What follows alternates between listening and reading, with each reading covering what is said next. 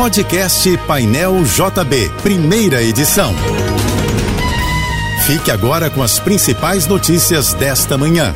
Oferecimento Assim Saúde. Hospitais, clínicas, exames e mais de mil consultórios. Ligue 2102 5555. Equinor, nossa energia está em linha com a mudança. E Univassouras, formando o profissional do futuro. Uma nova linha de ônibus intermunicipal que ligará o centro de Niterói à Barra da Tijuca, na zona oeste do Rio, fará hoje a viagem inaugural. Operada pela Autoviação 1001, a linha 785D sairá da Avenida Carlos Hermelindo Marins, em Charitas, e seguirá até o shopping Aerotown, na Avenida Ayrton Senna.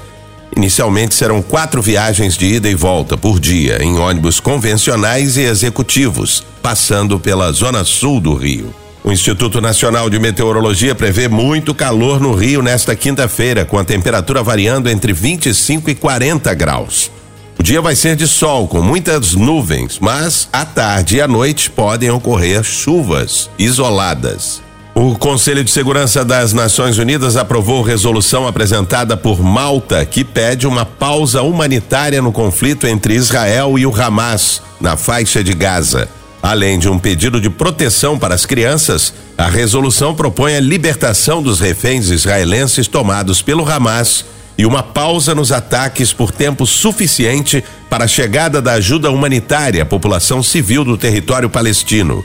O Ministério das Relações Exteriores de Israel divulgou nota sobre a resolução da ONU, informando que rejeita a proposta até que sejam libertados os reféns feitos pelo Hamas.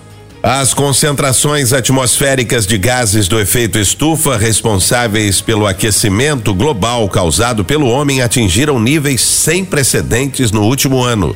É o que aponta um novo estudo da Organização Meteorológica Mundial. Segundo a agência da ONU, em 2022, as concentrações médias globais de dióxido de carbono ultrapassaram em mais de 50% os níveis da era pré-industrial, definida pelo ano de 1750. O pico alcançado foi de 417,9 partes por milhão, o que representa o número de moléculas do gás a cada milhão de moléculas no ar.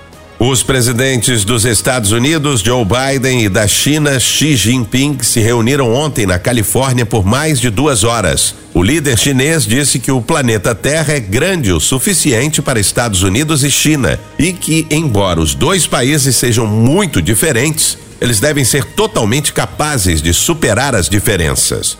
Joe Biden, por sua vez, afirmou que ele e o presidente chinês devem garantir que a competição entre as duas nações nunca se torne um conflito. As informações foram divulgadas pelo jornal The New York Times. Por causa da onda de calor, o operador nacional do sistema elétrico prevê que vai ser preciso manter geração térmica adicional de energia até dezembro para atender aos momentos de pico de demanda.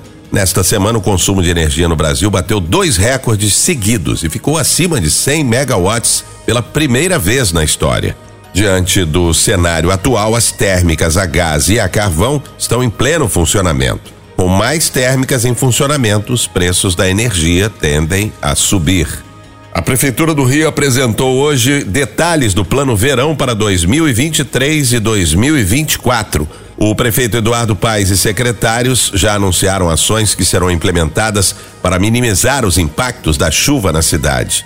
Uma das mudanças é a nova nomenclatura dos estágios operacionais do Centro de Operações Rio, que orientam órgãos públicos e a população em situações de impacto, como temporais e alagamentos. Os estágios passarão a ser classificados de 1 a 5, numa numeração inspirada na escala Richter.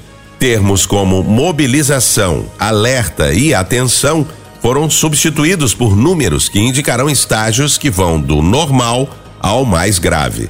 A onda de calor no Rio deve atingir o pico no sábado, com a temperatura podendo chegar a 42 graus. A estimativa é do clima tempo. Até lá são esperados fins de tarde e noites com chuvas isoladas e temperatura mínima acima dos 25 graus. Ontem, feriado da proclamação da República, a sensação térmica chegou a 55 graus e 6 décimos em Guaratiba, na zona oeste carioca.